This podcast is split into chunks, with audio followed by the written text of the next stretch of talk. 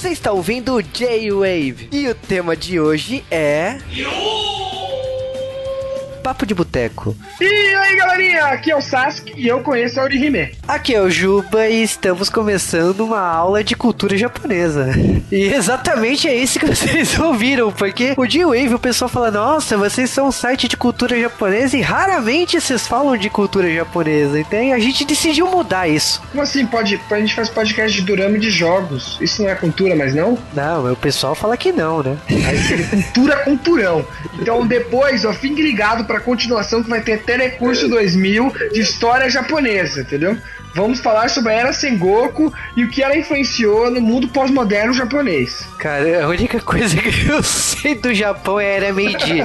Brincadeira. Quando eu viajei pro Japão em 2009, eu conheci muita história porque, tipo assim, você viaja em cada cidade, você acaba pesquisando a história das cidades e tal. Então foi quando eu confesso que eu, eu me aprofundei um pouco das, da, da cultura do, do país, né? De, de cada cidade. Aliás, eu acho que eu pesquisei mais a história de cada cidade do que eu pesquisei a história das cidades do Brasil, né? Mas tudo bem, abafa o caso e a gente continua a falar de Tanabata Matsuri, né? Que é o Festival das Estrelas, né? Que é um evento tradicional que acontece no mês de julho, exatamente no começo, né? Do, do mês, para realizar pedidos, né? É, o Tanabata, para começar, o nome também pode ser traduzido como o Festival da Sétima Noite, que ele acontece na sétima noite do sétimo mês do ano. Por isso o Tanabata, né? Que no começo ele fica sete noites. E ele também, também chamado também, esse aqui eu nunca vi ninguém falando, como Ponte do Tecelão. Faz sentido por causa da história. O Tanabata, ele é, era uma lenda antiga, que daí que vem o nome do remake, que a gente vê em alguns animes, por exemplo, Bleach. E ele conta a história de um casal que se apaixonou, mas essa paixão tinha no meio a Via Láctea. A Urihime, que era a princesa Tecelã, ela vivia nessa, nessa Via Láctea e que era, ela era completamente tecida. E aí, nessa história, eles contam que nessa data é a única hora que eles conseguem fugir e se reencontrarem. Tem todo aquele encontro romântico. Lembra um pouco pra gente ocidental um sentido meio Romeu e Julieta e é por isso que também no Tanabata Matsuri que a gente põe os pedidos na, nas árvores de bambu, porque nesse dia, já quando eles conseguiram fugir e se encontrar, é o dia de se realizar os pedidos, né? No caso dos namorados, foi de se reencontrar. É, eu já ouvi, tipo, uma versão que é quando o casal foi colocado separado, né, entre o rio, e por causa que, tipo, desse rio, que é o rio da, Via Láctea, se abaixa a água uma vez por ano e é quando o casal se encontra. Então você faz o pedido exatamente para esse casal realizar esse pedido, porque eles têm uma uma força do amor que persiste, que persiste o ano todo e é o único dia que eles se encontram. Então, essa energia do amor é o que realiza o seu desejo. Muito anime, né? Aliás, esse festival é chamado de Festival das Estrelas porque no, no céu do Japão você consegue ver umas estrelas.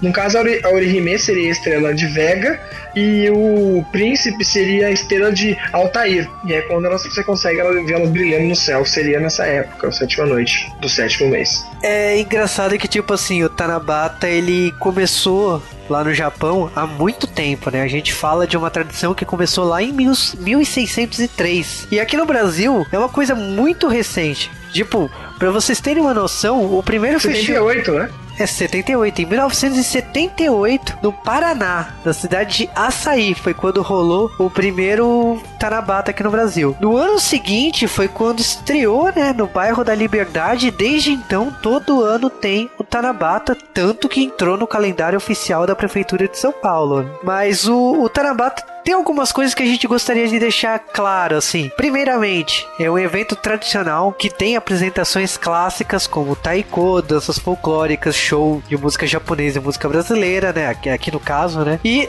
logicamente, que, tipo assim, a grande graça do festival é o tanzako, que são os pedaços de papéis coloridos que você faz o pedido e coloca nos galhos de bambu. E que esses galhos ficarão espalhados pela região onde está acontecendo esse festival. Inclusive, uh, o Festival do Japão, que acontece algumas semanas depois, ele também tem um mini Tanabata lá dentro, por mais que não seja na data precisa e tal, também tem essa ideia de você fazer pedidos. Eu não acho a mesma coisa, até pela tradição que é o Tanabata, mas eu acho legal esse, é, esse link que eles fazem com a tradição do Tanabata. E para os matemáticos curiosos, né? O Tanabata Matsuri, como o Japão se baseia no calendário dos ciclos lunares, né? Então, pelo calendário dos ciclos lunar a gente tem 364 dias e o do Sol 365 dias. Tanabata seria um dia neutro, na diferença dos dois calendários. Olha que chique. É, e logicamente que, tipo assim, tem canções tradicionais que se cantam no Tarabata, canções principalmente infantis, né? Como Sasanoha Sarasara, Tokibani Yureru, e logicamente que tem outras músicas aí que de, provavelmente você não conhece o nome, mas se você já foi no Tarabata Matsuri várias e várias vezes, você conhece. O Sasanoha, no Sarasara, é a única que eu conheço dessas daí. Mas também nunca fui muito de ir no festival de Tanabata, né? É, do Sarasaraiba, realmente. Parando pra pensar, eu já ouvi diversas e várias.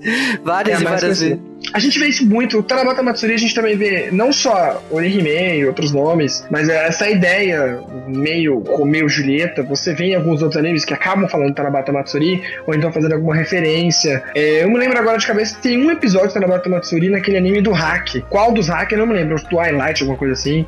Tem um episódio de Tarabata Matsuri lá e alguns outros animes que vocês acabam tendo. Então é bem comum.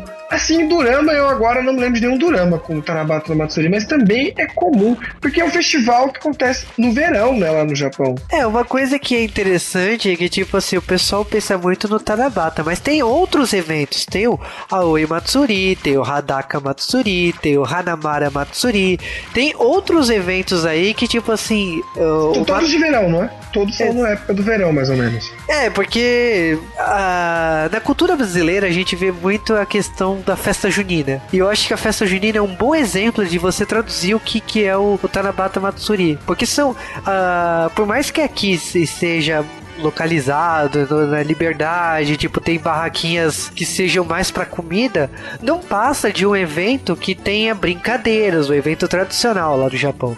Que tenha aquele de pegar o peixe dourado, que tem.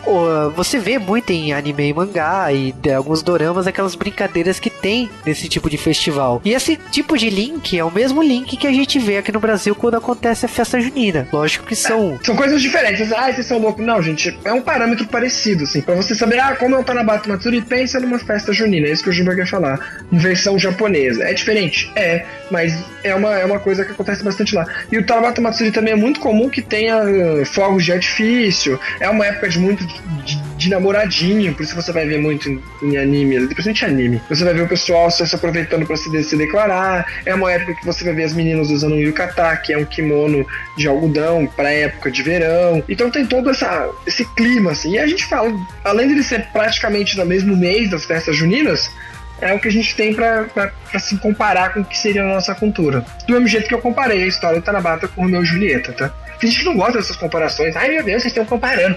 Mas é pra quem não conhece nada, acho que fica fácil a gente dar um, alguma coisa pra pessoa poder. Ah, então é mais ou menos assim. É, eu acho que esse link que a gente aproxima uma cultura que seja tão diferente da nossa existe. Por exemplo, cantoras, né? E cantores acontece muito isso, né? A gente fala assim, ah, Kodakumi é a Madonna do Japão. A gente fala coisas de tentar aproximar aquela artista de um artista que uh, de, de cultura popular, né? Que a maioria das pessoas conheça. E o Tarabata Matsuri, eu acho que assim, é, uma, é um evento que, logicamente, que é, para quem conhece cultura japonesa, conhece muito bem, mas às vezes ele é, ele é confundido, né? Porque tem outros eventos que acontecem no bairro da Liberdade aqui em São Paulo, como o Ano Novo Chinês, e tem tem uma série de eventos. Mesmo no Tanabata Matsuri tem, por exemplo, o evento das cerejeiras, né? Que é Sakura, que acontece na, que aconteceu na mesma data esse ano. Então, são os eventos do calendário japonês acabam se cruzando aí, principalmente no mês de julho, que é um, é um mês que as províncias japonesas realizam muitos e muitos festivais por ser verão no Japão, né? A gente tem também no interior de São Paulo, a gente tem festival do morango, nossa, tem festival de muitas coisas que acontecem. em São Paulo a gente é mais conhecido pelo Tanabata, acho que em São Paulo não tem festival de outra coisa né? agora no meio do ano, no, no calendário, né? É, Mas, o de morango, por exemplo, é em agosto de Atibaia, né? Que Atibaia, Atibaia é, nunca, é nunca lembro das cidades. Tanabata tem Ribeirão, que é bastante conhecido, Ribeirão eles. Mas, enfim, tem bastante, tem festival de chocolate também, e nesse como o Juba falou, é muito comum a gente ver no Tanabata algumas comidas como takoyaki, yakitori, entendeu? Que o Katagai é aquele bolinho de polvo e Actori seria tipo uns espetinhos, entendeu? É, Mas... e o pessoal também tá muito acostumado com gyoza, gyoza, né? Que é servido em pratos. O tempurá, né? Que no caso não é o tempurá frito com legumes separados, eles fazem tipo uma, uma panqueca, né? Com a os legumes e um camarão no meio. É, a comida tradicional do Tanabata é a comida tradicional das feri da, da Feria da Liberdade, né? Então, lógico que é mais que isso, não é só isso. É mais que isso, porque tem mais, tem mais barraquinhas, ou a rua principal é fechada para realizar o evento. Lógico que eu não quero de, delimitar e falar assim, ó, só acontece na Liberdade. Não. Acontece no Brasil inteiro. Acontece no, no interior, como o Sasuke falou. Acontece em Curitiba. Em Curitiba, por exemplo, o Tanabata começou na sexta-feira, um dia antes. Então, é, é um evento popular que acontece todos os anos nessa época do ano. E logicamente, tipo, ele é um, mais um evento, ele é mais uma faceta que mostra o, o poder de uma colônia na nossa cidade, né? No caso que a gente reside em São Paulo. E é, e é muito interessante apreciar e conhecer uma cultura dessa e realizar um pedido que nem eu acredito nos pedidos que eu faço no Tanabata e eu fiz os pedidos esperando realizá-los, né? Eu espero profundamente que realizá-los. Então, os pedidos têm sua conotação, por exemplo, nas cores, né? Que o amarelo significa dinheiro, o verde significa é, segurança, né? O azul proteção, o rosa amor, né? O rosa amor, o vermelho paixão. Então, você escreve o pedido numa dessas cores e coloca num galho na, no bairro onde está acontecendo o festival, você tem que acreditar piamente no que é aquilo, porque parte do seu pedido está na sua crença, independente de qual religião você seja. É verdade, eu sempre procuro a minha Orihime e nunca deu certo até hoje, mas sempre lá.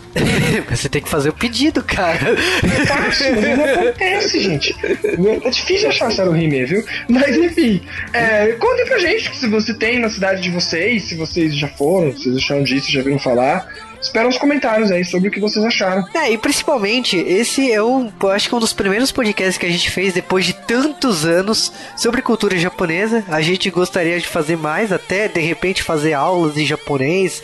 Quem sabe?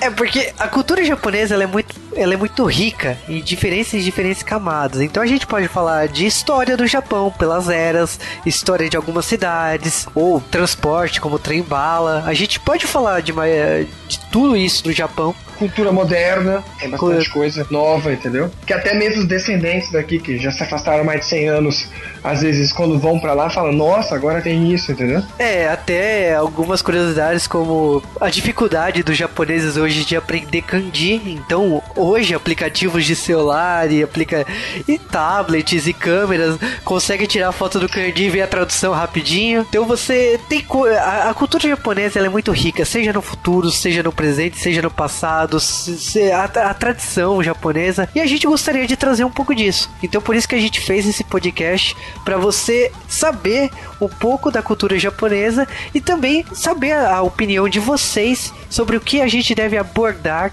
nos próximos podcasts de cultura japonesa.